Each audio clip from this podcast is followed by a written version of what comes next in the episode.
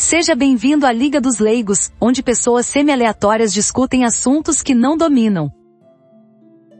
Boa noite. A Liga dos Leigos está reunida hoje para discutir o livro de 1912 The Servile, State, o Estado Servil, escrito por Hilary Belloc.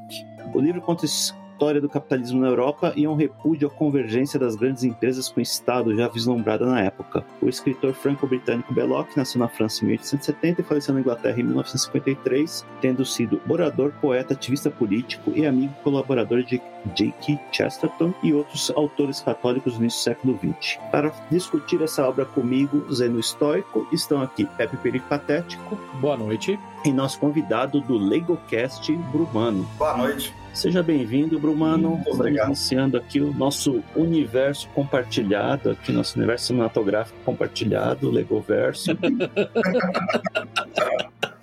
O, cro- o crossover mais maluco crossover, da história. crossover que ninguém viu. A melhor introdução, a melhor introdução que teve até hoje. Ah, fica à vontade aí para apresentar o seu podcast. Fala um pouquinho dele pro conhece. pessoal, gente. Bem, o LegoCast eu comecei porque. Só um minuto que tem um cachorro comunista latindo aqui. Perfeito. A gente sempre quis ter um cachorro de fundo. Tem, tem, sempre. Você já teve vários. Não, é roça, É que, eu- é que eu tiro na É, edição. então vamos ver se essa vez você não deixa. Ele sempre tinha na edição, cachorro. é roça, f, cara. Roça sempre Aí. tem uns cachorros perdidos. Porque o cachorro Aí. no fundo é bem roots, entendeu? Então, por favor. Mas, Caminhão passando, né? Cachorro. é.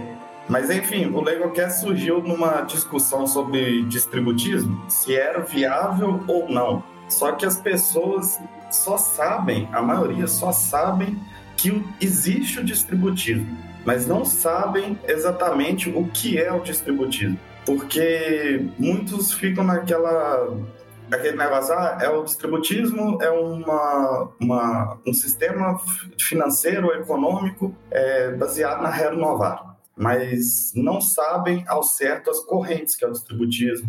Então, as, as correntes, e, e também de onde que, que não foi só renovável, não foi só baseado na renovável, foi baseado também na 40 ano. Então, assim, surgiu nessa discussão. E hoje o LegoCast, no LegoCast eu dedico a dar catequese, porque os católicos da internet não têm catequese e sabem, sabem muito pouco, ou pouquíssimo.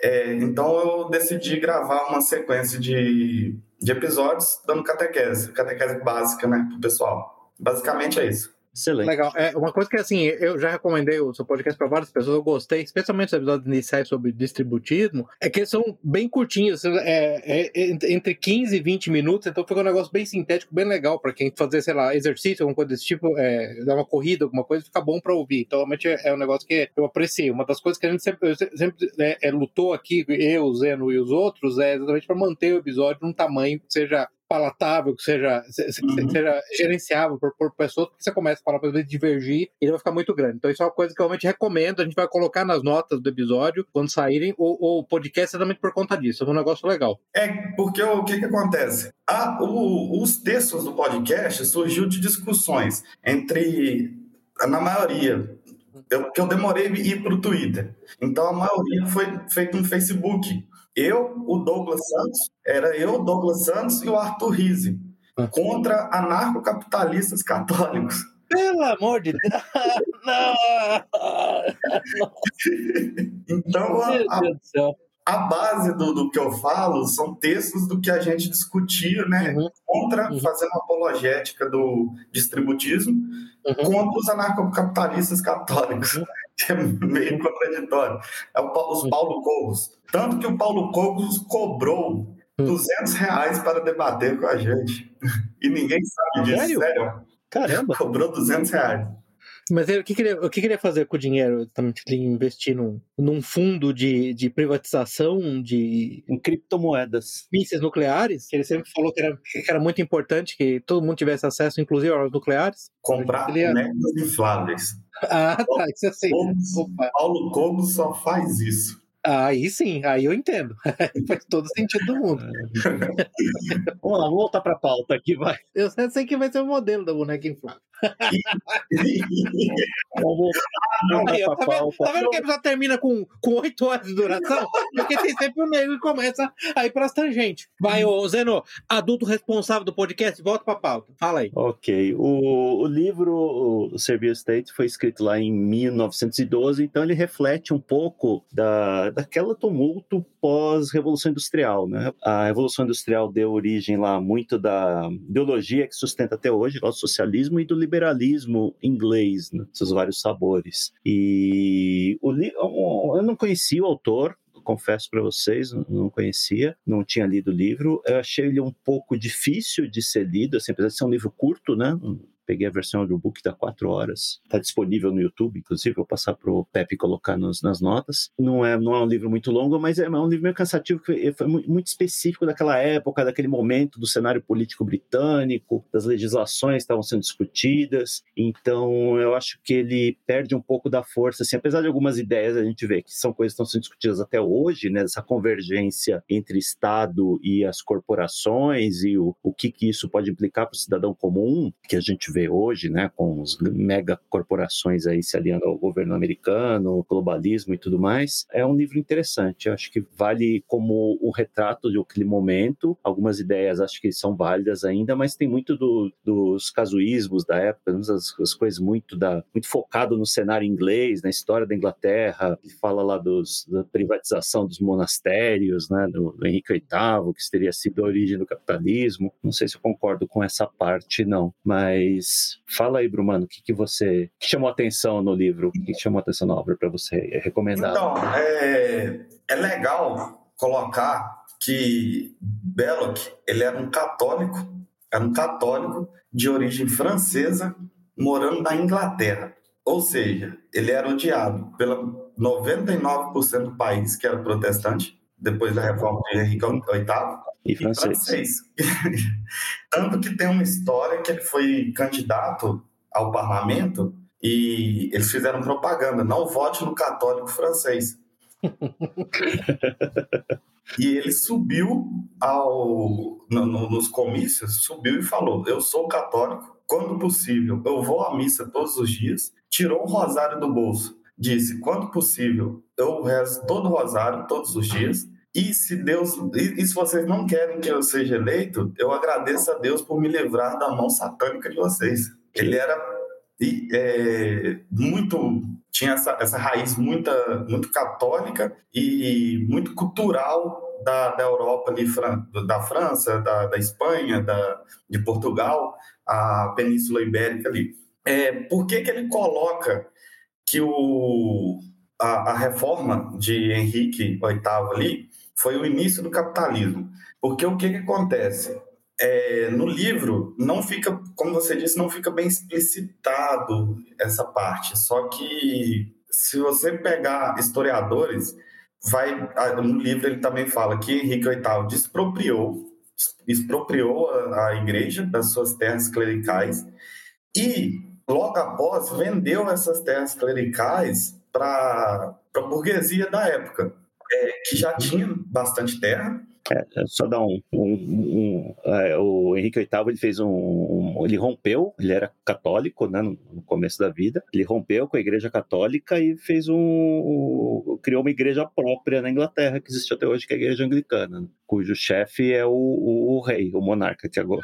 Hoje, hoje especi especificamente é o Charles. Até hoje. Estão gravando aqui dia 11 de setembro de 2022, então hoje é o, o rei Charles III, é o, o chefe da igreja anglicana. Isso, exatamente. E, e historicamente, tudo, tudo, tudo, por causa da Ana Bolena, né? Mas isso é, isso é para outro episódio. Isso, isso. Então, assim, como é, você bem resumiu, Henrique VIII é, rompeu com a igreja, perseguiu a igreja e expropriou as terras clericais.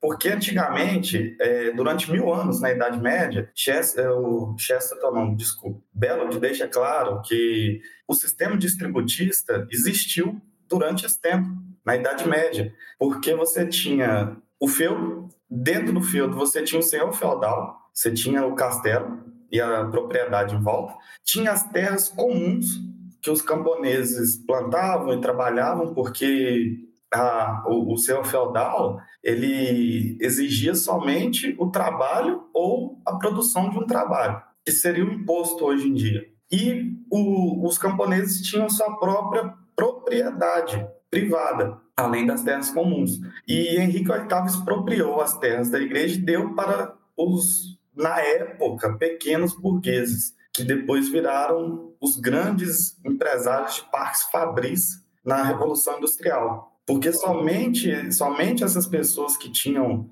essas terras tinham capital suficiente para montar parques fabris. Então, eu acho que é interessante então, só, só, interromper, porque uma das coisas que me chamou atenção no, no, no livro em particular, e eu vou, eu vou ser bem assim, é, objetivo em, em dizer para quem está ouvindo que essa é a tese do, do Belloc, não estou dizendo necessariamente que a gente vai, concorda integralmente com isso, mas o ponto central da tese do Belloc é que essa concentração de renda ela não é um produto de forças econômicas, sociais naturais do capitalismo, especialmente do capitalismo da sua primeira fase. O, o ponto, a tese dele central, é que isso foi em grande medida arquitetado por, pelas elites então aristocráticas que se tornaram plutocráticas. E outro aspecto relevante da tese dele, que é, que é interessante, é que ele não considera que as inovações tecnológicas, como por exemplo o motor a vapor, o motor de combustão interna, necessariamente ensejavam essa aglomeração de capital nesse grupo pequeno, que também novamente foi resultado de ingerência ou influência específica de grupos de interesse transicionando de aristocracia para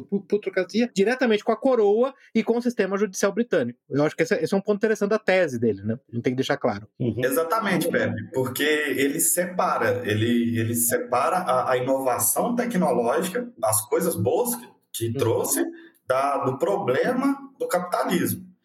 Porque o que, que acontece? O Marx ele coloca o capitalismo né, a, como um sistema onde que a, a, a burguesia tem o, o controle do, do, do meio de produção e o proletariado. Belloc, ele coloca o capitalismo é, de forma heterodoxa. O que, que acontece? Pra, para Belloc, o capitalismo é composto por alguém que tenha um meio de produção, que é detentora desse meio de produção, e o proletariado é alguém livre, com as suas liberdades políticas, porém somente dono da sua força de trabalho. É, só, só tô interrompendo só porque reforçar esse seu ponto aí, o Chesterton deu uma frase genial dele que ele chama, ele fala na verdade, você não deveria chamar capitalismo, deveria chamar proletarianismo, porque a esmagadora maioria da população nesse sistema, na verdade, tudo que ela tem é para vender sua força de trabalho e não e não detém capital, né? Eu acho a sacada genial do, do, do Belo aqui, do Chesterton nisso, viu, o Zeno, que ele deixa claro que ele não tenta fazer essa, essa digamos assim, essa classificação estrita, dizendo, não, se você tiver ao menos um uma pessoa nesse estado, ou uma pessoa nesse outro estado, então é um sistema ou outro. Ele deixa claro que a natureza do sistema advém do estado no qual você encontra a maioria da população. Quanto que é a maioria? É 50% mais um? Ele, fala, ele chega a falar claramente que é meio fluido, né? Você chega, tem um número específico, uhum. pode ser 60%, 70%, eu não sei, onde aquilo define o caráter daquela sociedade. É, exatamente. É, a, a, o que diferencia o distributismo, que aqui, nesse, nessa obra, nasce o distributismo, que Chesterton vai fazer o livro dele depois, né? A tese de Chesterton é diferente de Belloc. Isso é para é outro episódio, no caso, como você disse. Uhum. Mas aqui nasce o distributismo e qual é a diferença? O, o liberalismo barra capitalismo foca no indivíduo, a liberdade individual. O, coletivismo barra socialismo é no, como o próprio nome diz, no coletivismo, na, na, o Estado controlando ali, aí no futuro não existia mais Estado, mas tudo pelo coletivo. O distributismo foca é a família, a família é o centro da produção dos, da, da, economia e da política. E as comunidades, né? Sim, a, a família vai formar as comunidades. A, então, o distributismo é, é, muito focado nisso. Como é um, um, modelo católico, é, o centro é a família. O, chefe, o Belloc, ele tem uma, uma visão diferente de Chester, então que o Belloc ele é mais romântico. Ele é mais aquele negócio de, de idade média mesmo, voltar à idade média, uhum. pequenas produções, pequenas comunas, né, que, é, que as comunidades. E, e assim, o, o, livro vai, vai impor justamente esse, essa discussão. O Estado servil vai focar muito na servidão. E mesmo que você more entre aspas, assim, num país é, que se você tem todas as liberdades, você vê os liberais hoje em dia e os liberais e, e os, pode falar bolsonaristas? Pode, pode, pode. tudo aqui. Pode tudo aqui. Pode tudo porque o Zé conserta tudo na edição, entendeu? Você não tem ideia das coisas que eu falo. Esse homem é um herói, esse homem é praticamente um demiurgo. Ele remodela o episódio. Você vai ouvir, depois você ouve o episódio eu falei tudo, eu falei isso, mas ele colou palavras que eu falei. É porque eu fico pensando, pô, fala aí, aí recebe um monte Não, aqui, meu amigo, você não tem ideia. É, assim, os bolsonaristas, que os liberais tomaram conta do pensamento. Os liberais, não, não vou poder falar, não vai poder entrar isso no episódio, mas a força judaica. Aí sim. Entrou Cadê, cadê o Salazar? Aqui o Salazar já, teria, já, estaria, já estaria te abraçando. Mas a, a força judaica maçônica, ela conseguiu montar o que seria o conservadorismo atual aqui no Brasil. E a gente nunca teve um esse conservadorismo nasceu há, cinco, seis anos. Não existia isso antigamente. O conservador era petista até dez anos atrás, entendeu? Porque era outra concepção. Então o, o liberal ele ele conseguiu adentrar nesse nesse meio e a gente acha que a gente é livre, a gente tem a liberdade, a gente pode fazer o que quiser. Eu acho que é importante, acho que é esse ponto da liberdade, desculpa te cortar, mas acho que é importante isso, porque esse é, é, quando o Belloc fala do livro, ele, ele, vê o mundo, vê o capitalismo lá como uma em crise, né? uma grande crise, que ele vê três, que ele vê três caminhos, isso, né? Isso, é. Ou partir para o coletivismo, de fato, né? Socialismo, ou seja, todos, ele usa muito a linguagem, os meios de produção, os meios de produção, os meios de produção na mão do, dos oficiais políticos, ou restabelecer a propriedade, que é o distributismo, né? É, voltar os meios de produção para as famílias, para os pequenos. Reclama muito também da, da do, do, fim das guildas, né? É, que o, a sociedade industrial da época destruiu as guildas de. Como é que chamava lá? De ofício, de corporação de ofício. De ofício, obrigado. As guildas de ofício que, no, que deixaram de existir. E o, o terceiro cenário que vê é, é, o Estado Civil, que é equivalente, na visão dele, à escravidão. Né? pessoa não é escrava no nome, ela não tem liberdade, ela não tem a liberdade. Né? Liberdade é um, é um conceito muito fluido. É muito né? fluido. É, mas, mas eu, eu, queria falar um pouquinho desse conceito de liberdade, mas antes de falar, eu acho que é um ponto importante para quem vai ler o livro, né? E vocês dois perceberam isso, que em grande medida, outra sacada dele, assim como Marx, ele corretamente percebe, isso é interessante, o capitalismo como uma fase transitória e inerentemente instável, né? Isso também é bem interessante. Uhum. Ele ele mesmo fala que ele considera o Estado servil um modo estável, indesejável, porém estável de sociedade. Ele considera o coletivismo, que até então era utópico, e, e na verdade, qualquer definição clássica, for pegar mesmo de socialismo, você vai, você vai ter a, a, separação entre socialismo utópico, que é o que nunca foi executado, e o socialismo científico, que é o que você teve na União Soviética, e até certa medida, num, por, num período da história chinesa, não acho que seja, seja mais é, cientificamente socialista, mas é interessante que ele detecta que o capitalismo, especialmente o capitalismo laissez-faire, né, o capitalismo é, é como preconizado pelos liberais de Manchester e, e, e os libertários, é, um, é uma fase trans, transitória. Isso eu acho um negócio muito interessante. Ele percebeu isso já em 1912, em parte, vendo exatamente o progresso de concentração a partir do momento que você ouve a redistribuição de terras da igreja. Esse é um ponto interessante para quem vai ler e entender, né? Eu acho o Brumano mesmo, como ele falou, ele fez o podcast para também se defender da acusação de comunista, que é a acusação clássica, é a percepção, a observação empírica levando a concluir que o capitalismo, como ele é orientado, especialmente na sua fase financeira, ele é instável. Né? Ele tem instabilidades inerentes, né? É, é para todo mundo que for ouvir esse podcast, para todo mundo, todo mundo for ouvir esse episódio, hum. capitalismo não é livre mercado capitalismo não é livre mercado. O que, que aconteceu? Estavam os liberais clássicos, né, da escola Adam Smith, estavam os socialistas, os proto-anarquistas é, da escola de Bakunin, discutindo economia. Veio o pessoal da escola de, de austríaca, escola monetarista, chegou do nada, falou capitalismo é livre mercado e pronto. E todo mundo aceitou. Mas capitalismo não é livre mercado. Capitalismo é um sistema vertical onde que quem detém os meios de produção contrata quem tem força de trabalho para vender e essa força de trabalho que até Belo coloca muito bem isso que o, o sistema é feito de trabalho que é o que você tem para vender é, a sua força de trabalho, capital, no caso, valor econômico e o, a propriedade privada. Então, o capitalismo ele não liga para sua propriedade privada, ele não liga para a liberdade sua, porque a, partir do momento que você tem que assinar um contrato, mesmo que esse contrato te pague um salário, você não está sendo livre, porque imagine você se você tiver que assinar um contrato para ganhar X o resto da sua vida, você vai estar tá ganhando dinheiro, mas é para o resto da sua vida. Você vai estar sendo escravo desse contrato, você não pode negociar esse contrato. Belo deixa bem claro isso, que quando você não tem como negociar esse contrato, você está sendo servil. Daí vem o Estado servil. Cara, mas isso aí é um negócio muito bom que eu apreciei muito em Belo, que aliás eu sempre apreciei em Belo, que eu já tinha lido coisas dele antes. Eu aprecio, eu muito nele porque ele, ele tem essa vertente, assim, de tentar filosofar a partir de primeiros princípios, assim, na, bem naquela tradição aristotélica mesmo, que você veja só que, última instância, ele não tenta colocar nem mesmo essa, essa é, é regras específicas para determinar o sistema. Ele chega a falar: é, é, se você tem que assinar esse contrato pela maior parte da sua vida, você não vai transicionar do modelo onde você está livremente negociando a sua capacidade de trabalho para o modelo onde, na verdade, você, você se tornou servil. Mas quanto é isso? É 70 anos, 69 anos? Porque muitas vezes eu vejo, especialmente ou anarcocapitalistas, ou, ou até mesmo socialistas comunistas, uma escola mais analítica, que querem definições específicas. Não, a partir de tantos anos é servil. Eu falei, não, o problema é isso existe num fluxo, num contínuo, e a partir de um certo momento vira servil. Eu acho muito legal que ele faz essa, esse tipo de argumentação o tempo todo, seja com, com, o número de pessoas, com o tamanho da população, ou seja com a extensão do contrato, seja com as obrigações que você põe no contrato. Isso é muito interessante, né, Livro? Eu acho que é importante também a gente hum. ver que o mundo que ele achava que, que ele chamava de servidão lá, é, a gente está vivendo um mundo muito pior. Isso, isso, isso. Isso. Hoje, hoje os, os mega empresários, eles são donos do grupo BlackRock dos Estados Unidos, que aliás traduzir BlackRock para Tupi-Guarani e Itaú, sabia disso? não sabia não. Pedra não, Preta. Caramba.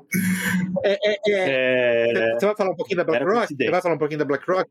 não, falar. só citar aqui, porque a BlackRock é dona do, de a maior proprietária de imóveis uhum. nos Estados Unidos, residências, as pessoas, ela é a maior proprietária. Bill Gates, fundador da Microsoft, é o maior proprietário de terras para agricultura nos Estados Unidos. E assim, durante a pandemia a gente viu aí um, um esforço terrível, né, para um, um, movimento terrível para acabar com os pequenos empresários, apagar os negócios, que enquanto que os mega capitalistas enriqueceram. Teve um movimento nos últimos dois, três anos, um movimento de concentração de renda na mão dos mega capitalistas é inacreditável. E outro ponto também que a gente pode, pode os dois pontos só, desculpa, é que a gente tem um, praticamente escravidão por dívidas, Sim. né? Hoje os Estados Unidos, lá, as pessoas fazem é, faculdade, adquirem dívidas milionárias lá e depois tem que trabalhar o resto da vida para pagar. Muitas vezes não, não conseguem, né? O, o governo Biden está estudando perdão da dívida, que na verdade é outro, outro movimento de transferência de renda, né? Vai tirar dinheiro do, de imposto do trabalhador para pagar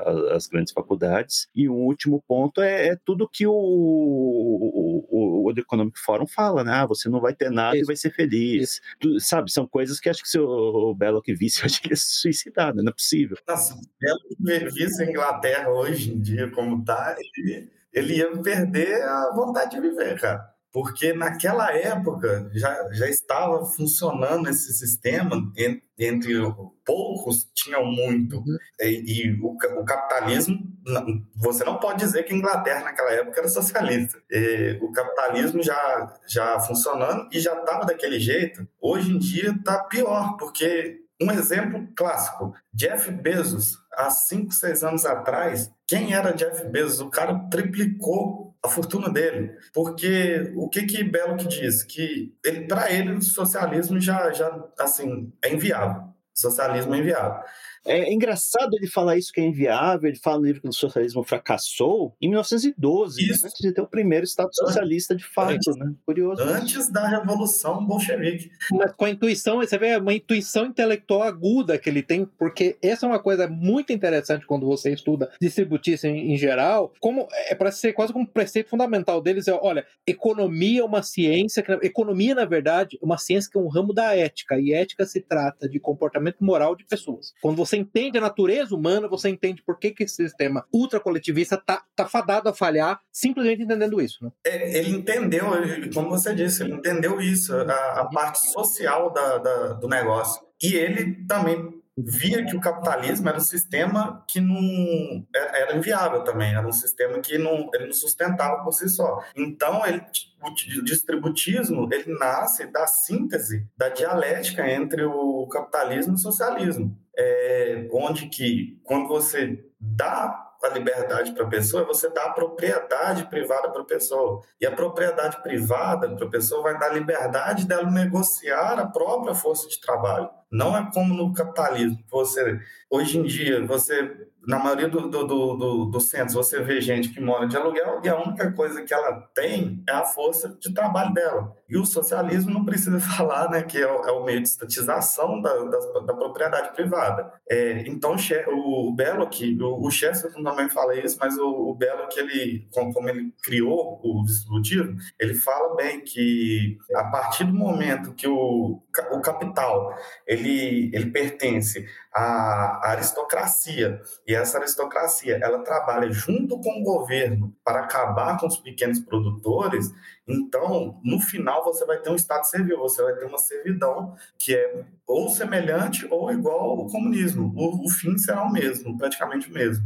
Eu queria reforçar esse ponto, né, para quem nunca ouviu sobre o distributismo, acho que é o grande ponto. E eu conheço distributistas modernos, assim, inclusive alguns deles não católicos, como aquele F. Schumacher, que escreveu aquele, é, é, acho que é Small is Beautiful, é, é, Economics as, as, If People Matter, né? E muitos deles, inclusive, até, até fala isso, que o, o distributismo é, é uma espécie de compromisso entre capitalismo e socialismo. Tem muitos deles que, que ficam bravos, que, que, protestam. Eu não sei nem se a protesta faz sentido, mas para deixar claro para as pessoas, o, o grande ponto é o seguinte: os distributistas o distributista vê a propriedade como parte da lei natural, o direito à propriedade é, é natural, é, é, parte da natureza humana, o direito à propriedade é bom, e o problema que ele tem com o capitalismo e com o comunismo é o mesmo, é concentração de propriedade. No comunismo, né, no coletivismo, a concentração de propriedade acontece nas mãos do Estado, e, portanto, oficiais apontados pelo Estado, pelo Politburo, é que vão gerenciar aquela propriedade, para ele é um problema, e no capitalismo, a propriedade é concentrada na mão de,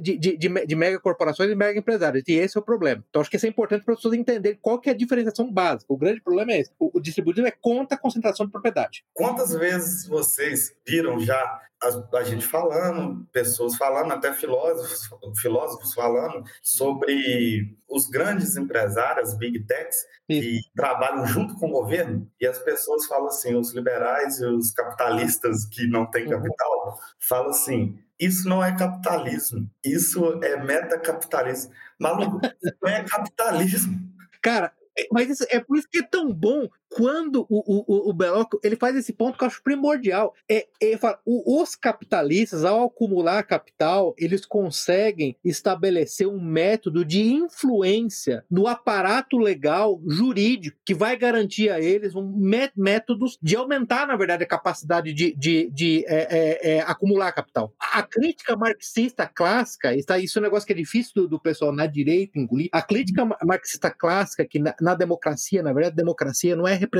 representatividade do povo, representatividade de grupos de interesse, ela tem muito acerto nela. Porque, na verdade, você cria um modelo no qual essa, essa influência ela é implícita, ela é surreptícia, ela, ela é imperceptível na sua superfície, mas com efeitos profundos, né? Eu me lembro de, um, de um livro muito bom, na verdade começou como artigo, chama Testing Theories of American Politics, Elites, Interest Groups e Average Citizens. Qual que é o ponto do, do, do livro né, e do artigo como um todo? Na verdade, é, é mostrando claramente que as políticas econômicas, a, as preferências políticas das elites, elas sempre são implementadas pelos congressos representativos, na democracia liberal representativa, e as preferências dos cidadãos comuns, elas nunca são implementadas. Um exemplo clássico que ele dá, por exemplo, é imigração. Imigração ilimitada é terrível para o trabalhador médio. Historicamente, os partidos, inclusive comunistas, eram contra a imigração ilimitada. Né? Entretanto, que você tem na, na maioria dos países hoje da democracia liberal, o que? Imigração absolutamente limitada, porque ela beneficia quem? Beneficia as elites, as, as, as elites plutocráticas e não os cidadãos médicos que têm que competir agora com imigrantes, que muitas vezes estão dispostos a ganhar um salário menor. Só para dar um exemplo, né? eu acho que essa, essa sacada é muito importante de entender. E, não é simplesmente assim, o capitalismo, um dos aspectos dele é que ele, ele se retroalimenta de um modelo de estímulo e influência na democracia representativa contínua e perpétua. É, é porque Belo, que no Estado Civil, ele diz que a, a propriedade privada, quanto mais propriedade privada, maior força política você tem. E quanto mais força política você tem, mais maior propriedade privada você consegue. Exatamente. É, é, é certamente ele percebeu que assim, a democracia representativa, na verdade, aquilo que eu acho que o, Eric Wagner chamava de representação elemental, no caso, né, ela deixa de ser representação existencial, porque, na verdade, a, a, a, o desejo, a demanda do cidadão médio, ela não é representada, na verdade, não acontece, né? Eu costumo, eu acho que quando a gente fez aquele episódio do Hans Hermann Hoppe, né, o, o, o Zeno, que eu cheguei a dar um exemplo, eu falei, olha, você pega o Império Austro-Húngaro, o que, o que um camponês no Império Austro-Húngaro não queria? Ele não queria putaria, ele não queria casamento gay, ele não queria geração sexual. Sabe o que, que não tinha no Império Austro-Húngaro? Casamento gay, putaria e geração sexual apesar de ele não eleger um representante. Ele tinha a representação uhum. é, é, é existencial dele era feita era, era, feita pelos próprios oficiais do, do Império Austro-Húngaro. Hoje, num regime ultra representativo, o que, que você tem é, nos Estados Unidos? Casamento gay foi eleito, alguém, alguém, alguém foi, foi até. Teve plebiscito. Teve plebiscito. Aliás, sempre referendo. teve plebiscito a favor do casamento gay. Na Califórnia, na Califórnia, o estado mais louco, riponga, daquele bando de maluco, perdeu o casamento gay. Ele foi estabelecido pelo quê? Por, por fiat judicial na verdade, alimentado por megacorporações. Você lembra, inclusive, várias megacorporações fizeram o que eles chamam lá em é, é, é, amicus brief, né? Quando você faz, quando você tem que levar uma causa para uma corte, outras partes podem entrar com, a, com suporte. Quem que entrou com suporte foram mais corporações. Então, novamente, uma elite plutocrática estabeleceu políticas públicas que não são representativas do, do que o cidadão comum queria. E, e incrível que o Peloc já tinha percebido isso em 1912, né? E até antes, entendeu? Como, como, exatamente esse é o modelo, essa correia de transmissão, né, o Brumano? Para usar o termo, é quase uma correia de transmissão, porque fica autocatalítico o efeito, né? É, naquela época ele já percebeu, por isso que, por isso que no, no início ele fala hum. que é a, o início do capitalismo. Ao contrário do que, do que passam, a, a mídia liberal passa para a gente, que era na Revolução Industrial, foi é, ali quando Henrique VIII uhum. começou a desapropriar a igreja, da, vender essa terra que ele desapropriou para a, a, aristocracia. E uma coisa que ele não cita também, mas é bom colocar, foi os cercamentos, né? Os cercamentos dos os aristocratas foram lá e, e simplesmente muraram, os cercaram as terras comuns e pegaram para ele, tornando uma terra que já era grande maior ainda. Então, com, primeiro veio a Revolução Agrária, a, Revolução Agrária de que quem tinha muita terra começou a produzir uma quantidade tão absurda que quem tinha pouca terra começou a migrar para a cidade, então, para trabalhar nas fábricas. E, e teve esse êxodo, junto com a Revolução Industrial que aí o pessoal fala que é o nascimento do capitalismo, mas o, o, capitalismo já nasceu quando você deu um poder gigantesco para pequenas é, para uma pequena quantidade de pessoas. E a grande maioria da população ficou à mercê de somente ter o trabalho, que é, é entende-se por trabalho aqui na obra, a força, é, a sua força de trabalho, né? Só tinha isso para oferecer. Aí nasceu o Estado Servil. E a cada vez mais você vê isso acontecendo uhum. mais descaradamente. Por que, que você acha que Soros financia é, os, os, estados, as pautas identitárias? É, por que você acha que Rockefeller. É, pode falar, Rockefeller? Pode falar. Rothschild, pode falar. É, Rothschild, todos eles, é. Depois não importa, né?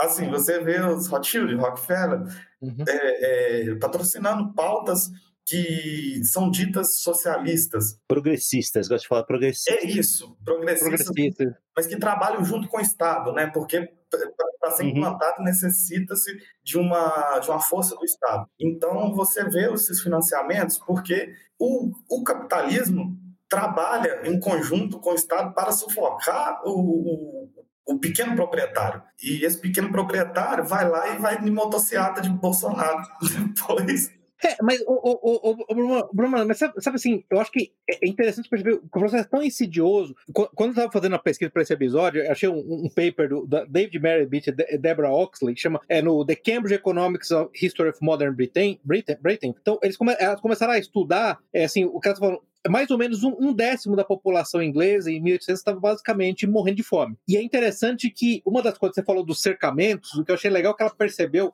que, sob a guisa de proteger propriedade privada, várias das leis passadas, o, o que elas faziam, por exemplo, elas tiravam do, do, dos, pequenos, dos pequenos agricultores, dos pequenos trabalhadores no campo, o que seria o suplemento de renda. Por exemplo, coletar lenha para aquecer sua casa, poder ter, pescar, pescar, pescar, pescar obrigado, pescar, é, caçar tipo coelho, caçar lebre, você, ter, você poder levar sua vaca para pastar dessas áreas comuns, tudo isso, na verdade, ajudava a complementar a renda das pessoas. E uhum. sob os auspícios de proteger a propriedade privada, e, portanto, qualquer conservador, para usar o, a, a, direita bandeirinha, como você fala, ah, tem que proteger a propriedade privada, propriedade muito, muito, muito, importante. Então vamos passar essa lei onde, onde as pessoas são proibidas de fazer isso. Agora vamos cercar essa área, você não pode mais vir aqui. Como isso foi fundamental para, na verdade, causar um, um, Assim, o que elas puderam traçar, na verdade, foi um efeito basicamente genético. Elas conseguiram mostrar, por exemplo, por volta de 1880, a estatura média do, do, do dos pobres, por exemplo, em Londres, era menor do que na, na, na Escócia e na Irlanda, onde esses efeitos eram muito menores. Então, realmente foi um processo de engenharia uhum. completo, e você vê que muitas vezes usando uma justificativa que, em sua superfície, parecia muito boa, né? Assim, no, a, a, gente vê hoje a, uhum. as propriedades sendo cercadas, uhum. a gente pensa que é um, foi um processo natural e sempre existiu. Só que isso aconteceu com a aristocracia inglesa. Né? Foi, foi deliberado, né? Deliberado. E, é, é, eu gosto muito do termo que aquele, que aquele é, se eu não me engano, é naquele livro é, é Against the Grain, que eu até, até, vou colocar depois, né? Que ele fala muito sobre, é, é, sobre exatamente sobre. Ele fala um pouco sobre estado de serviço, é, é, é, do, é do James Scott, na verdade, é, é Against the Grain, A Deep History of the Earliest States. Na verdade, ele chega a falar de grain slave, de escravos que alimentavam de grãos, né? Mas aí um dos pontos que ele fala, ele tenta mais ou menos separar, assim, aristocracia, em certa medida, e isso é uma coisa interessante que a gente vai, vai ter que ressaltar. Ela, como ela tinha uma ligação com a terra, ela tinha uma posição social, ela tinha aquilo que que os os franceses chamam de noblesse oblige, ela tinha uma série de responsabilidades para com aquele sob, sob, sob o domínio, sob o cuidado dela. Eles deviam uma série de, de restrições e obediências dessa aristocracia, mas ela tinha uma relação, inclusive muitas vezes essa relação era até mesmo, era, era até mesmo cuidada, era, era, era enforced, até mesmo pela igreja, né? E essa transição de aristocracia para plutocracia. Para mim, o grande aspecto, a grande diferença da aristocracia e plutocracia é quando você está na fase plutocrática, que isso é uma coisa que o capitalismo faz, o capitalismo tem uma nobreza sem a noblesse oblige, né? sem nenhum tipo de responsabilidade. Ele tem todos os benefícios da nobreza sem uma responsabilidade. É, e muitas vezes a, a elite capitalista mundial ela odeia as sim, pessoas, né? odeia os seus governados. Mas aí, mas aí é a sacada do wokeness, aí é a sacada do wokeness, das pautas progressistas, o Zeno, porque as pautas progressistas progressistas, elas deram a essa elite, você vê só, essa elite ela passou de uma fase onde, na verdade, cuidar dos mais pobres, que era originalmente obrigação aristocrática, virou caridade. Você pegou essa fase, a fase, uma era progressiva nos Estados Unidos, no começo do século, não sei o quê. A, a, a caridade foi diminuindo, mas na verdade é o woke, né, as pautas progressistas, elas deram a essa elite uma, uma receita perfeita, a cobertura para odiar o povo, porque sabe que ela pode odiar pobre agora? Porque o pobre é homofóbico, o pobre é transfóbico, uhum. entendeu? Pobre, pobre é preconceituoso. Então agora, Agora, não só eu não preciso fazer caridade, não só eu não preciso cuidar deles, como eu posso ativamente é, machucar os feridos e acabar com eles. Eu tenho que trazer imigrante de Gana ganhando um, um décimo do que um, do que um inglês ganha, do que um alemão ganha, porque são racistas, são nazistas tem mais que morrer mesmo. Sim, por causa do meio ambiente. do meio ambiente, eles têm mais que morrer mesmo. Eles, eles, são todos preconceituosos. Eu não, eu sou, eu sou muito iluminado, entendeu? Eu não sou assim, mas eles são. Então você vê que a transformação foi impressionante. São. Hum. É, é, no, no Estado Civil, são, são aqui, os, os grandes detentores do meio de produção pautando o que, o que a sociedade deve ou não fazer. Mas, mas o, o, o Bruno, sabe, mas assim, um negócio que, que, que para mim, pelo menos, é angustiante, porque é um estado servil não declarado, né? É não declarado, porque o que, que acontece? A gente, a gente tem aquele negócio que o Estado, o Big State, é, só que as pessoas esquecem da, da, das Big Techs, que tem mais ou maior quantidade de, de capital acumulado do que muitos países. E, e, a propósito, né, as big techs, tá, é, elas recebem todo ano em subsídios centenas de bilhões de dólares, tá, do, do Estado. Muitos desses subsídios votados em leis, votados em leis, por congressistas que são cujas campanhas são financiadas por, por, essas empresas e cujas leis são patrocinadas, são muitas vezes escritas em escritórios de lobby dessas empresas. Só para lembrar, o livre mercado, os anarcapitalistas aí tá Google, Facebook, é, é, Amazon, essas empresas todas recebem bilhões de dólares todo ano de subsídios, tá? Teve uma discussão hum. é, no, no, num podcast aí de, de YouTube da vida, de uma, daquela Renata. Ah, meu Deus do céu, cara, ainda bem que você lembrou. Eu ia falar, mas por favor, conte. Que lá aquela, foi vergonha alheia. Aquela Renata com, com um socialista aí qualquer também que eu não conhecia. Só que uhum. o cara, o cara leu o Capital. O cara sabe Isso. o que é capitalismo. O cara sabe o que é comunismo. A menina foi falar que o liberalismo aumenta a, as chances de ter te tecnologias mais avançadas. O cara deu na cara dela, falou: quantos liberais, quantos liberais pegaram o seu próprio dinheiro e apostaram em algo que você tinha 0,3% de chance de dar certo. O, Bruno, se, se, eu me lembro bem, ela chegou a falar algo do tipo: Marx era contra a inovação tecnológica. Isso, isso. Que assim, pelo amor de Deus, se Marx estivesse vivo, Marx está dando pulos de alegria com a Amazon. A Amazon é praticamente o último estágio antes do, do, do, do socialismo utópico de Marx. É, é, o, é, o, é, o comuni... É, é, no caso, é um, é um passo para o uhum. comunismo. É né? um passo do comunismo, é o passo final. Você está vendo? Ó, o capitalismo vai chegar exatamente no que eu queria. Uma mega corporação que vai cuidar de tudo, daqui a pouco a corporação desaparece, o Estado desaparece. Vai cuidar de tudo. Exatamente o que eu queria. Exatamente o que eu queria. Então você tem que. Conta tecnologia, meu Deus do céu. Eu lembro, eu vi essa parte, o cara falou, não, como a Marx nunca foi contra a tecnologia. meu, ô, menina, eu vou refutar Marx, pô, é, pelo amor de Deus, né? E, e, como a gente até comentou, se você pegar, acho que a crítica do Hayek ao, ao, ao, ao Capital, que é um livro pequenininho, até, pô, sei lá, um livro de 12 páginas, um livreto. É um artigo. Mesmo a escola austríaca concedia que Marx nunca foi um ludita, pelo amor de Deus, pô. O que, que é isso? É, é não saber o mínimo mesmo. Sim, então, sim até as pessoas que vão pegar esse livro do, do, do Belloc, o Estado Servil, para ler, as pessoas que têm um entendimento de hoje em dia do que é capitalismo, do que é comunismo, do que elas aprenderam na, no establishment, né, de discussões uhum. hoje, então vai se sentir meio confuso quando vê Belloc falando da, da, da importância que é ter uma, uma comunidade de família forte e falando do, do, do capitalismo, falando o que o capitalismo pode levar ao que o comunismo as pessoas têm, têm, têm a, a, percepção que o comunismo pode levar, o socialismo, no caso, pode levar. Então a pessoa vai ficar meio confusa quando lê o Estado Servil, por causa justamente disso, porque a concepção que tem de capitalismo, como eu disse no início, é que capitalismo é livre mercado e que socialismo é o Estado tomando conta de tudo, que não deixa de ser também uma verdade, mas é, não é bem assim. É mais complexo que isso, né? Cara, assim, permita-me reforçar essa posição, porque eu acho que esse é, esse é o primordial quando a gente analisa. Tem um podcast muito bom do Mises Brasil, é velho já, tem, tem acho que uns 10 anos já, tá? Onde eles entrevistam o Olavo de Carvalho. É o Flávio Garchag. O Flávio né? Garchag entrevistando ele, e, ele, e ele começa exatamente a falar desse ponto. Gente, o capitalismo não pode ser simplesmente propriedade privada, a propriedade privada existia entre os Ciro-Fenícios, entre os polinésios. Então não pode ser simplesmente isso, entendeu? O que mais tem, né? É, aí volta no ponto, é uma definição, não, vou nem, não é definição do, do, do Belo, tem um artigo muito bom que eu vou colocar, chamou que é distributismo, da, daquela revista chamada Ética Política. Capitalismo é um sistema econômico no qual a propriedade, a ownership é, é a, a, posse privada de capital produtivo é separada do trabalho naquele capital. Isso. Então, isso é ortogonal ao livre mercado, em última instância. Então, um sistema onde a, a, posse privada do capital produtivo é indissociável do trabalho do capital produtivo também tem livre mercado. Entendeu? Eu acho que esse é o grande ponto. Tem que parar de equalizar essas duas coisas. Né? O capitalismo não é simplesmente livre mercado. O livre mercado sempre existiu. É que fica uma discussão, porque aí você pensa assim: pô, China.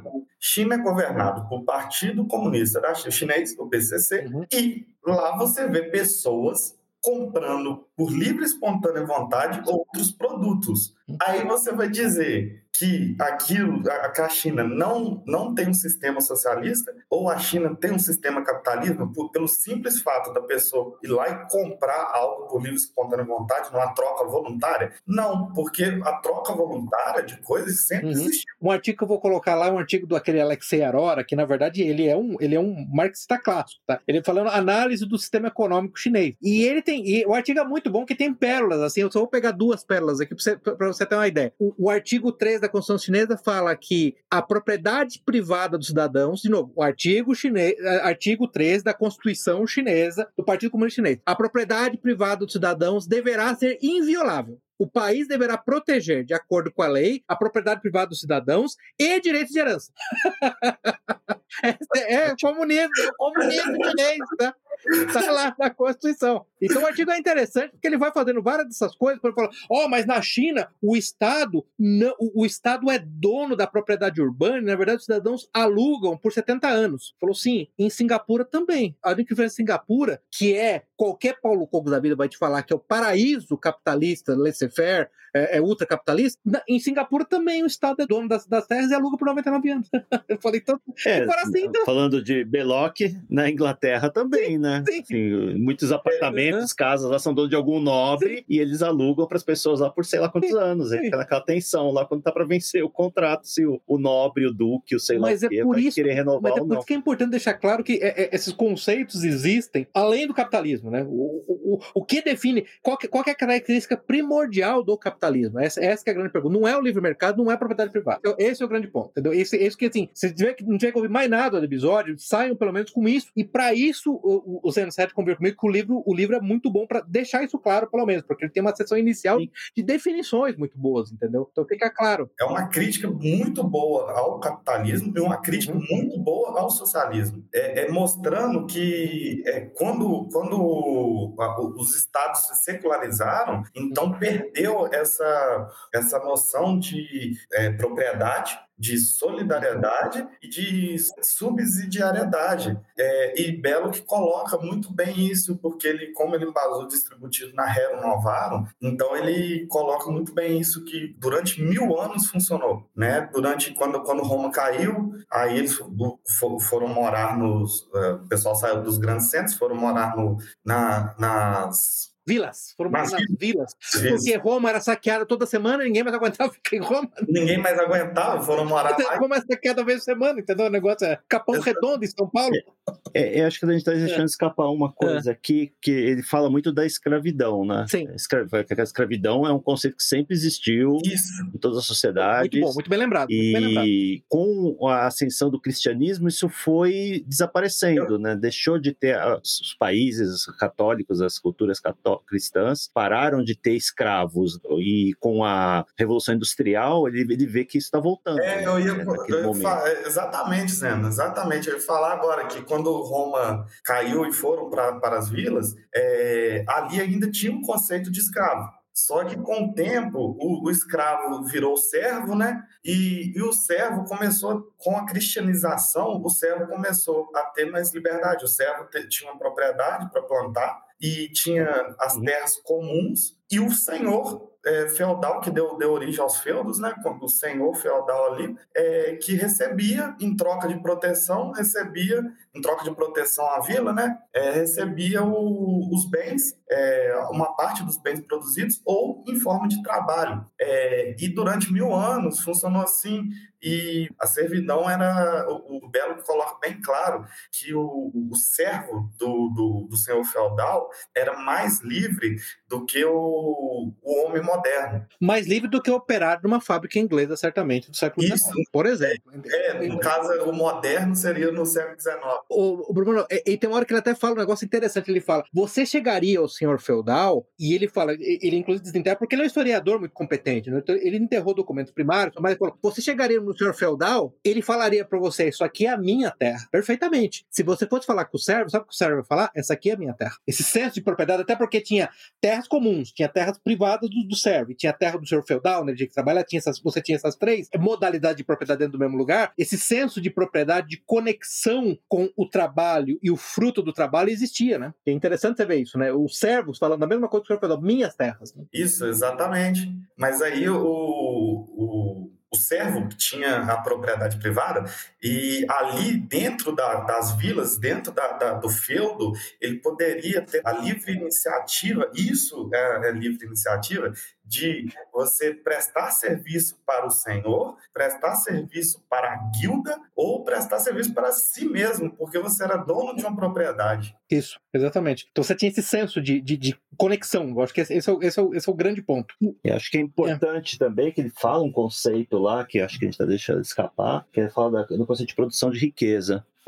o que ele chama de produção de riqueza é a capacidade do ser humano de alterar o meio ambiente de acordo com as suas necessidades. Ele fala no início do livro, ele é, fala dessa parte, é, isso mesmo. Ele fala, ele fala que sem, sem a produção de riqueza, a humanidade não pode existir. A gente, a gente confunde esses termos, né? A humanidade precisa eh, transformar coisas, né, para poder sobreviver. Sim. A gente começa a perder isso com a produção de riqueza, acho que todo mundo quer construir mansão, essas é. coisas. É, conceitos ficam meio vagos. A riqueza é energia, comida básica, é roupa, entendeu? Não é, entendeu? É, é móvel. Não, é, é bolsa Gucci, sei lá, entendeu? Não é caneta Montblanc, pô. Exatamente, exatamente. É só para complementar, esse, esse arranjo que o Urbano acabou de falar do senhor feudal, onde o servo poderia passar uma parte do tempo, ele tinha uma propriedade, de parte da propriedade para ele, ele podia passar um tempo, ele tinha que produzir uma certa cota, e depois o que ele produzisse além, ele podia ter para ele vender. De novo, só para continuar a ser acusado, que eu sempre sou acusado de ser agente do governo chinês, né? É, as reformas do Deng Xiaoping de 79 criaram o Household Responsibility System na China, onde funciona exatamente dessa maneira no campo, tá? Você tem as, as fazendas coletivas, você tem a, a área coletiva, você tem que produzir até um certo volume volume. Depois daquele volume, você pode se dividir em áreas individuais e aí cada família pode gerar recurso extra que ela pode vender no mercado, tá? Só pra vocês saberem. De novo, da China, oh, tá? A gente vai ser muito chamado de comunista depois disso. Não, esse, tem, mas, não tem jeito. Você, nossa, eu tô, tô sendo proscrito pela direita brasileira. Que é da, Agente do MSS. É na, é, a, a direita brasileira odiar, porque principalmente o pessoal. Também eu tô, tô me lixando pra esse pessoal. Que, assim, por isso que, que eu tô vendo cada vez mais esse pessoal entrando no debate, e quando eles entram no debate que é mais aprofundado, tá apanhando. Tá apanhando, apanhando feio. Quando era para lá para apontar a hipocrisia da esquerda, era muito fácil. Agora, defende as próprias ideias, defende o capitalismo como uma forma sustentável de governo com alguém que não tem uma propriedade é sufocado pelo Estado e, e, pelas grandes corporações, porque ele tem que trabalhar, ele trabalha salariado, é, ele tem que aceitar o salário, ou, ou você ganha o salário mínimo, ou você não ganha nada, entendeu? É, uhum. então, assim, o, o, Belo que até fala do salário, do salário mínimo, né, que, que é um meio de servidão também. Que era uma novidade naquela época. Novidade né? naquela época. Novidade... E olha só, naquela época ele já via que era um meio de servidão, porque o salário mínimo, o salário mínimo seria como se fosse uma. Hoje em dia, a, a Agenda ONU 2030 está é, tá querendo implementar. Pode falar esse negócio também? Pode, claro que pode. Mas... Brumano, no podcast da Liga dos Leigos nós não temos regras. Aqui você pode falar absolutamente tudo. É, só não pode falar que ou que é, a Agenda ONU 2030 está querendo implementar o, a renda básica universal, né? E, assim, e é um meio, o salário mínimo está junto, tá fazendo paralelo com essa, com essa renda básica universal, uhum. é um meio de você se, é, ser servil, ficar nessa servidão em troca de migalhas, porque essa, essa renda básica universal vai sair de quem?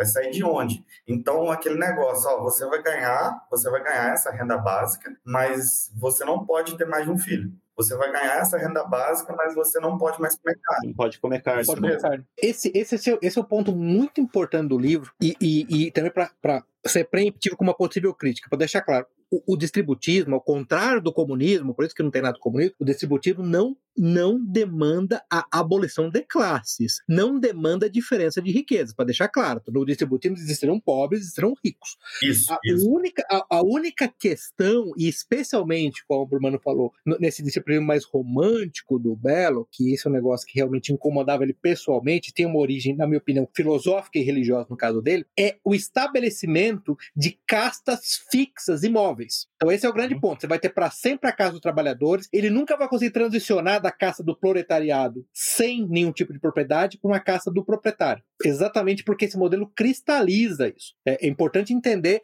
esse fato. Tá? Uma das coisas, uma, uma, uma das características do distributismo em particular é permitir meios de ascensão, meios de obtenção de propriedade, de transicionar do ambiente de ausente de propriedade para a aquisição da propriedade da primeira propriedade. E, e claro que, né, a gente está falando, inclusive, como ele falou, da Agenda 2030, ou do BI, ou, do, ou da renda mínima, e, e claro que a primeira propriedade, inclusive, que esse é o grande problema, é a possibilidade de ter uma família, né? De ter uma, de ter uma casa e ter uma família, né? É, é, eu lembro que a gente já fez esse ponto em outros episódios do podcast. Você pega os Estados Unidos em 1950, por exemplo, no, no, no ápice da sua, da sua potencialidade pós Segunda Guerra Mundial, a, a, o Tucker Carl chegou a fazer esse ponto. Na verdade, é que você conseguia sair da high school, terminava a, o colégio, não precisava nem entrar na faculdade, entendeu? Você conseguia arrumar um emprego, sendo na Ford, tá? Um emprego de torneio mecânica uhum. Ford, e você conseguia ter uma casa e três filhos e ter um carro. Então, quer dizer, havia uma experiência de esse propriedade. Era o, esse era o.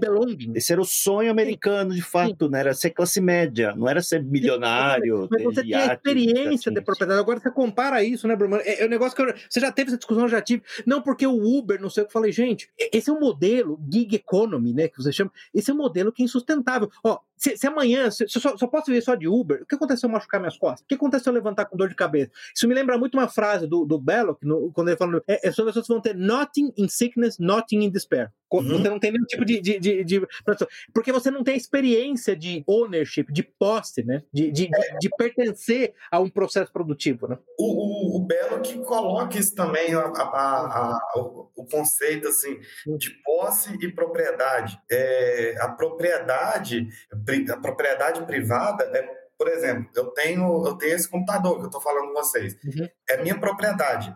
Quando eu só uso, só eu uso ele, só eu posso usar ele, eu estou privando privando as outras pessoas de, de usar. Então é uma propriedade privada. Automaticamente, se ela pertence a mim, é minha posse. Então o Belo vai colocar muito isso da posse da terra, da posse ou de um meio de produção. Não é a estatização dos meios de produção, não é a coletivização dos meios de produção, é a, os meios de produção na mão de quem produz é, tem uma diferença grande do, com, com o socialismo nisso, porque à primeira vista a pessoa pode pensar assim: ah, isso é socialismo. Não, porque a, o meio de produção vai ser uma propriedade privada, ele vai estar em posse do, do trabalhador, vai ser uma propriedade privada. Essa propriedade privada não vai acabar, entendeu? Então, assim, o, o distributismo de Belo que bate muito nisso, na, na liberdade, na família ali, a, a, como conceito de, de movimentação de uma comunidade, de uma sociedade, da política da economia. Aliás, o Brumano, é, é para deixar claro, para o Belloc,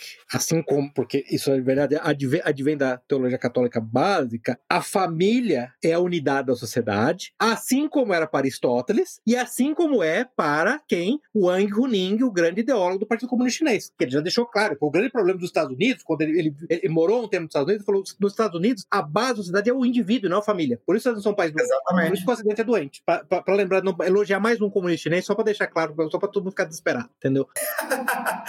é, é, é, interessante, o, o próprio, o, e o Zeno vai lembrar disso, quando a gente analisou o manifesto do Una Bomber, quando falou de uhum. pó, você lembra que o Una Bomber falava que o, o ser humano precisa daquele que ele chama de power process. Em certa medida, ter propriedade, vou, vou lembrar, o Bruno acabou de falar, propriedade, família, essas coisas, é parte do power process. A, a sua, a sua, o seu, a, a, a, sua aventura nesse planeta em sair da infância para adolescência, para a vida adulta e adquirir essas coisas é parte do Power Process que envolve outra sociedade, que não dá a você o senso de alienação, né? E lembrando, né, Brumano, isso é um negócio muito legal no Belo, que na verdade, o, aquele David Cooney, que também é um distributista, é um distribuidor moderno, né? Vamos dizer, mais moderno. Você, vai, você pega do Belloc e do Chesterton até o David Cooney. Quando você falou de, de propriedade privada, é impressionante o cuidado que eles têm ao tentar traçar um caminho do capitalismo é, industrial, financeiro para o distributismo, como é que seria o método de distribuição de propriedade? E, e praticamente todos eles se recusam a imaginar que seria via, via, confisco direto e simples, porque eles consideram que seria uma violação da propriedade. Então é interessante Isso. que eles tentam usar me, meios cuidadosíssimos, né? Isso. Eu até falo num, num episódio que, assim, todo mundo pensa assim, ah, e como que a gente vai distribuir essas terras para quem não tem a posse da terra, né? Ninguém sabe que o governo é o maior detentor de terras devolutas. Assim, sim, sim. tem, tem sim, muita terra devoluta, não precisa de desapropriar ninguém, entendeu? a mesma coisa na Inglaterra na época de Belloc, onde que o governo tinha sequestrado as terras clericais. Então, assim, tá longe de ser um comunismo, muito longe de ser um comunismo, e faz um contraponto muito bom assim, uma terceira, uma terceira alternativa muito boa ao capitalismo. Assim, então, são coisas simples, por exemplo, eu acabei de falar, já, já seriam indutivas ou condutivas a uma redistribuição de propriedade. Uma delas, por exemplo, seria restrição de imigração, especialmente em países envolvidos. Outra seria o fim de bailouts para megacorporações. São coisas simples que nem envolvem por si só é, confisco e redistribuição. Na verdade, são pequenas medidas que já começam a tornar a concentração de capital, especialmente a concentração de capital sem risco, que esse é o grande problema do capitalismo na sua fase financeira, elas se tornariam, não, nem necessariamente tão, tão inviáveis, se tornaria, começam a se tornar menos atraentes. Então é importante entender que, ao contrário do comunismo utópico, o, o distributivismo já existiu, e o caminho, na verdade, de volta proposto em geral pelos distributistas, ele é um caminho bem gradual, ele envolve pequenas alterações na legislação que vão gradualmente reconstruindo isso. É, exatamente. E assim, é, o estágio final do socialismo, assim como o estágio final do socialismo, é o, o comunismo, o estágio final, eu, eu, eu, penso o seguinte, que o estágio depois do capitalismo é o imperialismo. Não imperialismo do jeito que esse pessoal socialista fala. O imperialismo, sim, de um, um grande, um grande conjunto de, de empresas deterem 90% do, do capital do mundo. É, o globalismo que a gente Isso, vê hoje. E, né? e depois do imperialismo, o globalismo. Aí é aquele negócio que é, as grandes empresas, até em Estado Civil diz que as grandes empresas trabalham para acabar com as pequenas propriedades, não apenas por dinheiro, mas também por trabalho, é, força, força proletária, né? Força de, é, de trabalho para mais barata para essas empresas. Né? Sem fronteiras nacionais. Abarateamento da mão de obra a despeito de fronteiras nacionais. Por isso que ah, as corporações querem a eliminação de qualquer tipo de fronteira nacional. Né? Isso, isso. E a gente vê aí é, é, é no dia a dia. Hum. Você vai num, num, num grande supermercado, a, a pessoa é, que trabalha num caixa de supermercado, um grande supermercado, ela, ela ganha é, relativamente um, um, pouco, um pouco melhor, é, note-se no pouco aí, um pouco melhor de um caixa de supermercado, de um, de um mercado pequeno, porque o, o mercado grande, ele pode pagar esses 100, 200 reais a mais, porque ele já concentrou totalmente as compras ali do, do da sua região. Então, o pequeno proprietário, ele não vai conseguir emergir da, da sua condição. É, e o negócio interessante, voltando a falar da questão da proteção de propriedade privada e da leis que garantem liberdades econômicas, um negócio que é totalmente compatível com o Estado distributista, por exemplo, seriam pequenas comunidades rurais ou distantes, por exemplo, decidirem que elas não querem o estabelecimento de uma cadeia, uma mega corporação na sua região. Enquanto Isso. no modelo clássico, uhum. anarcocapitalista, não, você não pode ter restrição nenhuma, capital, capital flui para sua máxima extensão, a sua máxima eficiência. Na verdade, no nosso país, o distributismo é, é eficiência econômica não é o objetivo primordial. Não é indesejável, mas não é primordial. Ele não pode vir, por exemplo, as, as despensas de pleno emprego ou de maximização do desemprego. Então é interessante que a, a, o distributista aceita restrições da propriedade privada por razões ético-culturais diversas, que não, não são necessariamente ligadas à eficiência econômica. É, é essa diferença do, dos liberais e os anarcocapitalistas, é, os anarcobobos, com, com a pessoa que um ser humano normal.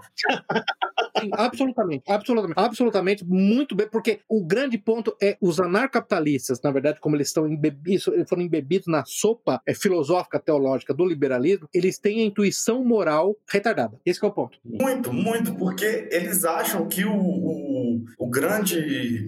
A, o grande capitalista, que ele, um Jeff Bezos da vida, ele está pensando no bem-estar do, do, do, trabalhador. É, aí você vive num, num mundo é, que você trabalha, você dorme quatro horas por dia, trabalha de segunda a sábado e você vê sua família somente no domingo e você tem que dormir cedo porque segunda-feira você tem que trabalhar de novo, entendeu?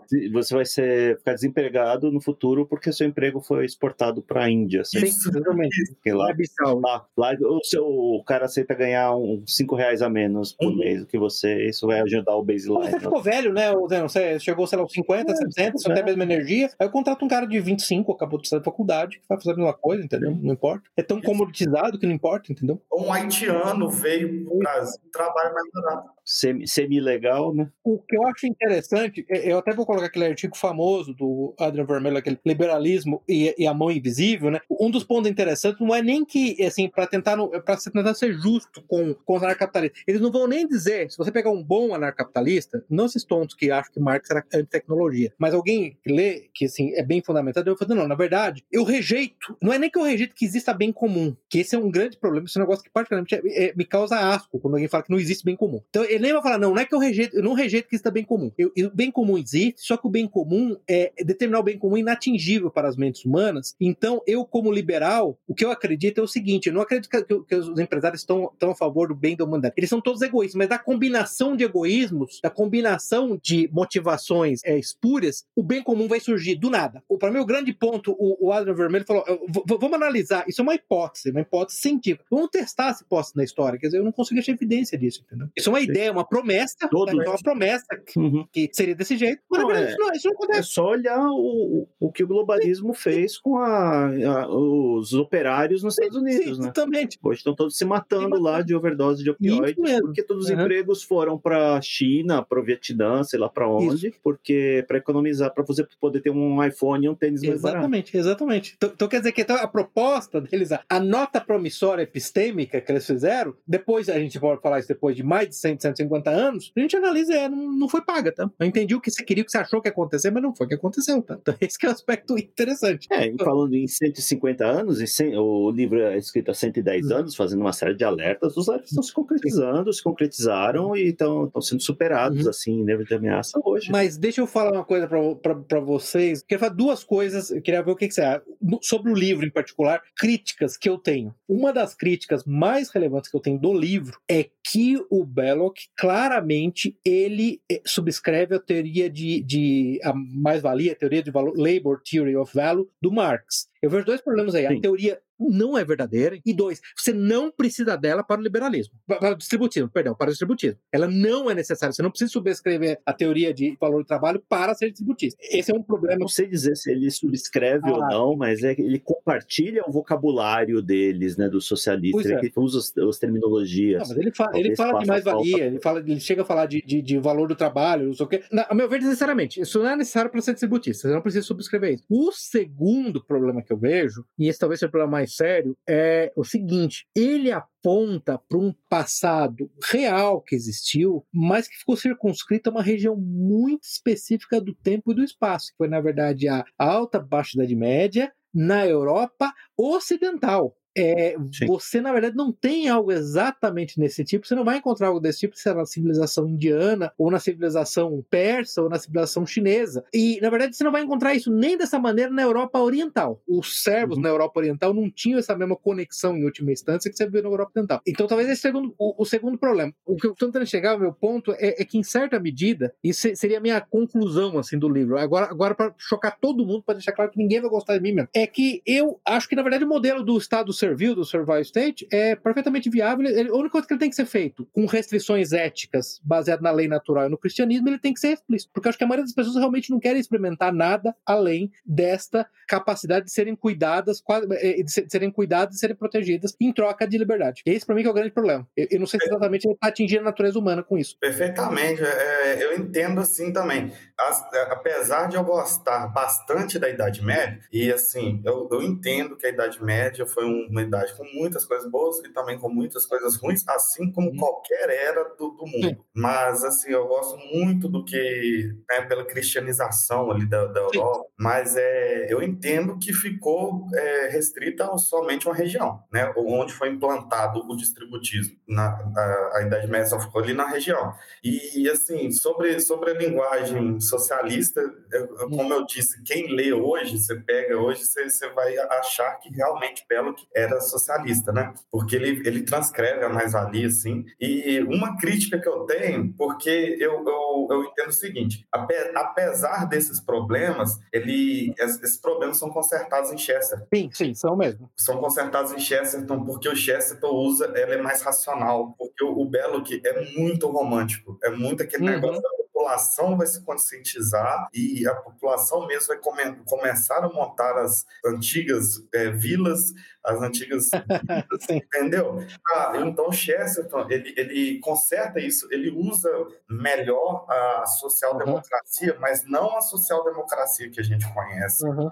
de Frankfurt, a social-democracia clássica, é conhecida hoje como democracia cristã. Uhum. Então, ele, ele usa a democracia cristã como o melhor meio de implementar um Estado distributista. Tem outros meios, assim, que a gente. Um colega meu, ele é distributista distributista é, mutualista, tem, tem distributistas que. O distributismo ele não está é, aprisionado a somente um meio de você implantar. O que você tem que entender é que o, as bases que a gente conversou aqui, sobre uhum. propriedade, sobre trabalho e sobre o bem-estar. A crítica que eu tenho é essa, que, como você disse, ficou uma datação muito grande. Não, não que o assunto, o assunto não é datado, mas a, a linguagem é datada, e o Zeno até disse no início, e esse lado romântico romântico dele que não, não assim, para mim é utópico, sabe? Que a gente entende o mundo como indivíduos que, que cada um pensa alguma coisa, ou hoje em dia são indivíduos que cada um pensa alguma coisa.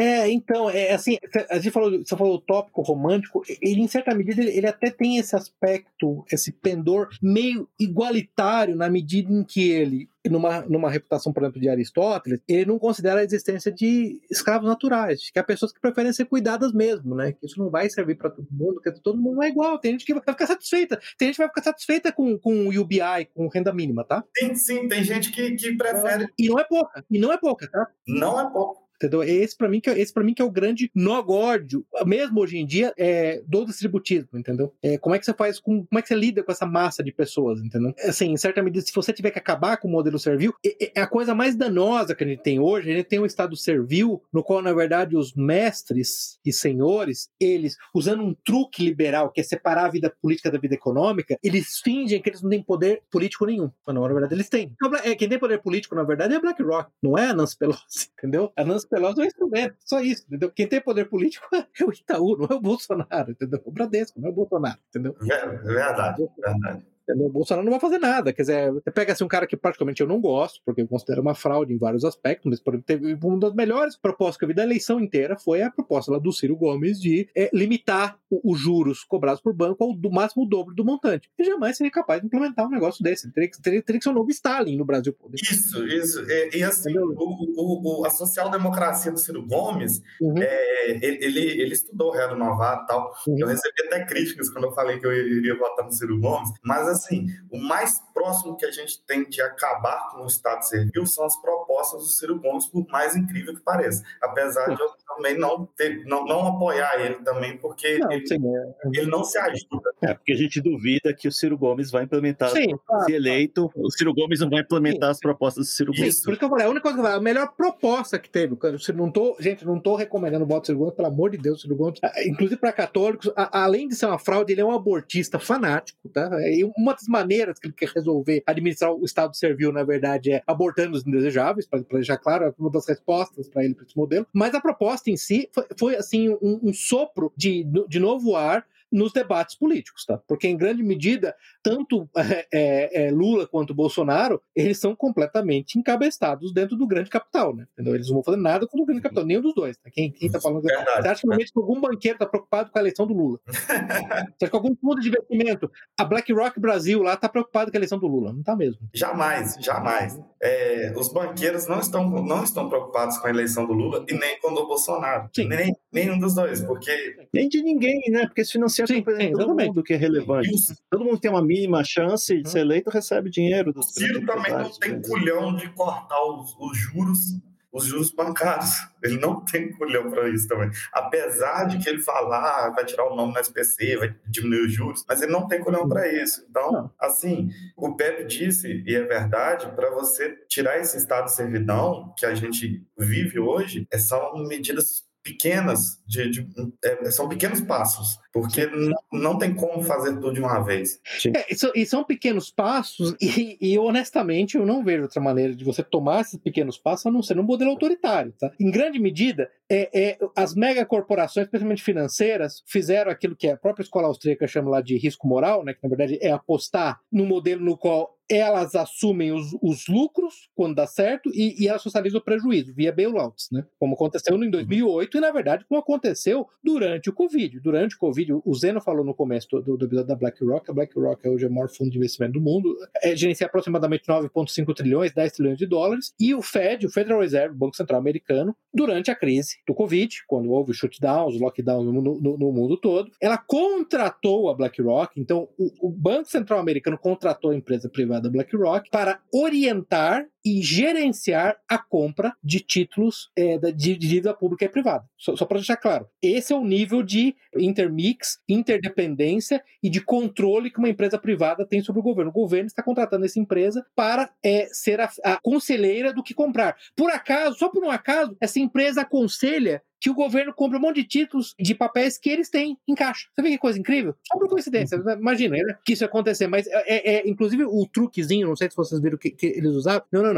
Tem a BlackRock, que faz gerenciamento de capital, e tem a BlackRock consultoria. O governo está contratando a BlackRock consultoria. Não tem nada a ver com a BlackRock de investimento de capital, tá? Só que por acaso uhum. vai recomendar compras de coisas que investimento de capital tem. Pô, isso é, evidente. Por que eu tô falando esse preâmbulo todo? Qual foi o único país no mundo onde até hoje a gente viu uma mega empresa falhar e, na verdade, não ter bailout, e você viu executivos ou sendo presos ou tendo que empenhar os seus bens públicos nisso. Foi a China. Foi a única. A Evergrande foi um dos exemplos. Onde, na verdade, houve sim um bailout para os investidores que tinham imóveis, eles não perderam seus imóveis, e, e inclusive chegou a ter uma, uma, uma comunicado oficial do Partido Comunista Chinês falou: não, mas o que a gente espera agora do board é que eles empenhem os seus bens privados para ajudar a pagar. Porque isso, na verdade, demanda um modelo autoritário. Né? Você não vai conseguir fazer uma democracia representativa.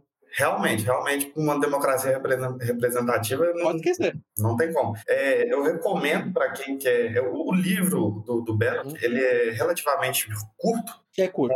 Com, com três dias assim, você, a pessoa consegue ler e absorver bastante, mas assim é, é como introdutório. Eu recomendo esse livro como introdutório, porque tem muitas outras obras assim que tratam mais o, o Estado, como o Estado a gente vê hoje, tratando essa, essa medida de, da, da distribuição e cada ser humano, com dignidade, ter direito a uma propriedade privada em sua posse. Eu vou, eu vou postar, tem, tem os dois artigos bons também. Um deles assim, é quase um livreto, acho que tem umas 20 páginas, chama Distributing Basics, do David Cooney. Eu vou colocar lá também, inclusive ele faz, distingue bem porque, porque o distributismo não é, não é capitalismo, porque não é socialismo. Eu também vou colocar esse lá. E antes do. do eu não sei se o Zeno vai falar disso, eu só queria também, pode ser depois, não precisa ser agora, mas queria falar de alguns exemplos de empresas a organizar segundo o modelo distributista. Mas, por favor, Zeno, continue. Fala aí, fala aí. Fala aí. Não, não, é, eu acho que o, o, o Bruno vai lembrar, um modelo clássico é aquela corporação Mondragon na Espanha, que tem 74 Isso, mil empregados. É, o Mondragon é, foi fundado em 56 por um padre, é José Maria Arismendiareta, ela funciona, opera até hoje, né? Ela faz transporte, equipamento industrial, componentes, mas o Estado é laico. É, pois é, Estado é laico, não pode. É anticristão, Estado é laico, ou seja, ele é anticristão, né? A, a, a é, Mondragon é. é um exemplo mais, assim, tem um, um, livro muito bom sobre o Mondragon, que eu, honestamente, eu só comecei a ler, não, eu, tá na lista, assim, Making Mondragon, The Growth and Dynamics of the Worker Cooperative Complex, do William Foote. Inclusive, o, Zeno, para deixar claro que não estamos falando de nada que é simplesmente um, unicórnio, mas um conto de fada, teve uma da subsidiária da Mondragon que teve que decretar falência, foi vendida, mas a empresa existe e funciona até hoje, tá? Então a empresa continua funcionando. Outros exemplos, outros dois exemplos interessantes. Um deles, esse aí é, você pode até discutir, mas esse é o, é, é o, é o modelo que, do, que aquele Gene Callahan deu, que na verdade funciona nesse modelo, que, que na verdade são, são vários produtos que são de é software livre, é um exemplo de organização desse tipo, tanto ele deu um exemplo do Linux e do Python. Um outro exemplo que ele deu foi o Airbnb, onde na verdade os, os homeowners, né, os, os proprietários das casas, eles tratam das, das casas dele, as casas que ele tem como pequenos hotéis, né? Porque esse é, na verdade, o modelo. O Airbnb é a maior, é a mais é mais perfeito exemplo de hoje em dia de como você pode ter uma empresa distributista e usando as tecnologias atuais, porque Sim. o pessoal acha que é voltar ao passado todo mundo ser agrário. Não, não, não é. Cara, é. muito importante. Eu já vi essa crítica. Ah, você acha que todo mundo vai ter uma, vai ter uma, uma fazendinha com, com uma, duas vacas e quatro galinhas? Fala, ah, tá merda, rapaz, o que, que é isso? Esse idiota, boneco de é, palha. É. Crítica de boneco de palha, pô, para com isso. Airbnb, por isso que eu, eu gostei do exemplo do Airbnb dele, e ele falou de algumas outras empresas empresas, tipo, tem uma New Belgium Brewing, que eu acho que é no Colorado, que também é nesse modelo corporativo. Tem uma outra que, inclusive, é relativamente famosa, que é a Cabot, que vende é, queijo. Então, tem, tem alguns modelos, alguns exemplos de empresas que, mesmo na economia capitalista moderna, são organizadas segundo esses modelos tributistas. Eu só queria dar esse. Tinha muita, não sei, no nome, né, cooperativas no Brasil, mas deu uma sumida, né? Especialmente no, no, no mercado agrícola. Me corrija se estiver errado, Roseno, mas assim, as cooperativas no Brasil, na verdade, elas existiam para burlar a legislação trabalhista, né? Quando, na verdade, com a reforma do ah. Temer, elas deixaram de ter função, porque o objetivo nunca foi realmente, nunca teve esse, esse, esse ensejo filosófico de eu quero ter um negócio que todo mundo se envolva, pertença. No fundo, eu só quero pagar menos. Entendeu? Agora, outro exemplo, cara, onde, aí de novo, onde é que tem cooperativas de trabalho a rodo é, novamente, naquele país maligno que é a China. Né? Eles têm, basicamente, tem 60 milhões de trabalhadores trabalhando e produzindo por volta de 320 bilhões de, de, na economia chinesa através de cooperativas de trabalho. Inclusive, tem uma, eles têm uma, uma federação de, é, chama CFSM, que é uma federação de, de suprimento, marketing eh, cooperativo dessas, dessas, cooperativas. Tudo bem que vai deixar claro, tá? Eles, mais ou menos, mais ou menos, eh, no PIB da China, eles são 3,3%. Então, não é a maioria da China de, de, maneira nenhuma. Mas existe lá também, é outro lugar onde existe 320 uhum. bilhões de dólares de, de revenue não, não é um negócio para jogar fora. Né? Esses são os exemplos que eu queria dar. Não sei se você vai falar disso, mas eu, só, eu achei interessante só para ilustrar que além do exemplo histórico, você tem exemplos hoje, tá? De, de coisas que funcionam, tá? que são, não são perfeitas, não são nem uma maravilha, mas que funcionam. Ah, perfeito, perfeito. Uhum. É isso mesmo. Uhum. E cooperativas, como o Zeno disse, cooperativas existem ainda, igual a minha cidade, que é minúscula, ainda existe cooperativas associações de agricultores, mas como também o Pepe disse, é aquela questão, é só, tipo assim, quer pagar menos. Porque, de novo, né, o, o, o, Bruno, é, é, eu insisto nesse ponto, né, as motivações ético-filosóficas são completamente fundamentais, são integrais no modelo distributista, né? Então, elas Isso. têm, a, organização econômica, na verdade, ela é ditada, ela é ditada por imperativos éticos, né? Esse é o grande ponto. É, e a ética é, de fato, católica, né? Então, assim, é, é bate é. de frente com o liberalismo, a ética liberal. Isso talk para deixar claro para todo mundo, tá? nem todo distributista é católico, né? É, especialmente o distributismo pós-Chesterton e Belloc, como eu falei, tem a, aquela Dorothy Sayers, o, o, F. Schumacher, tem aquele livro lá, é Simple is Beautiful, Christopher Lash, que não são necessariamente católicos, mas eles são distributistas. Mas, mas nasceu, nasceu o catolicismo, para deixar claro que é, foi, como o Bruno falou no começo, foi a resposta de dois pensadores ingleses católicos a do, do Léo XIII, do Papa Léo XIII. Isso. Eu, eu queria indicar também, assim, é o pessoal que se interessar, além de ler os, o Estado Servil, é, leu Dois Alqueires e Dois Alqueires na Vaca, do Corção. Boa, boa, boa. E, e o, o Esboço de Sanidade de Chesterton. Sim, sim, sim. Muito bom. Sim, sim, exatamente. Mas, Zeno, você queria falar alguma coisa, nós interrompemos você, tenho certeza que queria falar mais alguma coisa que a gente interrompeu você. Você lembra? Não, tirar, antes, da gente, antes da gente encerrar, só queria tirar uma dúvida aqui sobre a carreira do Belloc hum. e é, perguntar em que momento que ele decidiu ajudar os nazistas a procurar a Arca da Aliança. Por causa do filme, né? Porque o, o, ah, é, o, o, a personagem lá do, do arqueologista, que era francês, né? É verdade, era francês, né? É, é verdade. Pô, o, melhor de, o melhor deles, cara. No, no, no episódio, o melhor dos Indiana Jones. No episódio de Chesterton vai perguntar quando Chesterton virou um, virou um personagem do, do Sandman. Sandman. Quando que ele resolveu virar o personagem do Sandman? Que ponto da vida dele? eu, eu, quero agradecer o convite. Assim, é muita honra ter participado mesmo. É, porque eu, eu, eu acompanho vocês, eu, eu maratonei um monte de episódios, só não consegui maratonar tudo ainda porque é, por causa de tempo, mas assim, é, depois que eu conheci o, o o Liga dos Leigos, eu, eu maratonei um monte de episódios. Eu, eu, gosto muito de vocês, então é uma honra participar desse, desse episódio. E, e assim, inclusive, eu, agora eu faço parte do, do Legoverso, do, do multiverso da leigura. É, Aí, assim, é, é, é, é, eu fico muito agradecido mesmo de, de ter, trocado essa ideia e parabéns pelo trabalho de vocês. A honra é toda nossa. É um prazer ter você aqui, foi muito bom e a gente vai colocar. Escutem o LegoCast, episódios curtos, pequenos, muito bom, muito bom o trabalho do Romano, muito bom tê-lo aqui. Muito bom, pessoal. Estou me despedindo aqui, dizendo histórico. Até a próxima. Pepe. Boa noite. E Brumano. Boa noite. Obrigado a todos, pessoal. Até a próxima. Encerramos aqui nosso episódio de hoje. Links para os livros, filmes e artigos citados durante a discussão estão no site da Liga. Assine o feed para ser informado automaticamente quando novos episódios estiverem disponíveis. Apoie o trabalho da Liga dos Leigos. Deixe o seu comentário, sugestão ou avaliação no site da Liga ou na sua plataforma favorita. Agradecemos a audiência.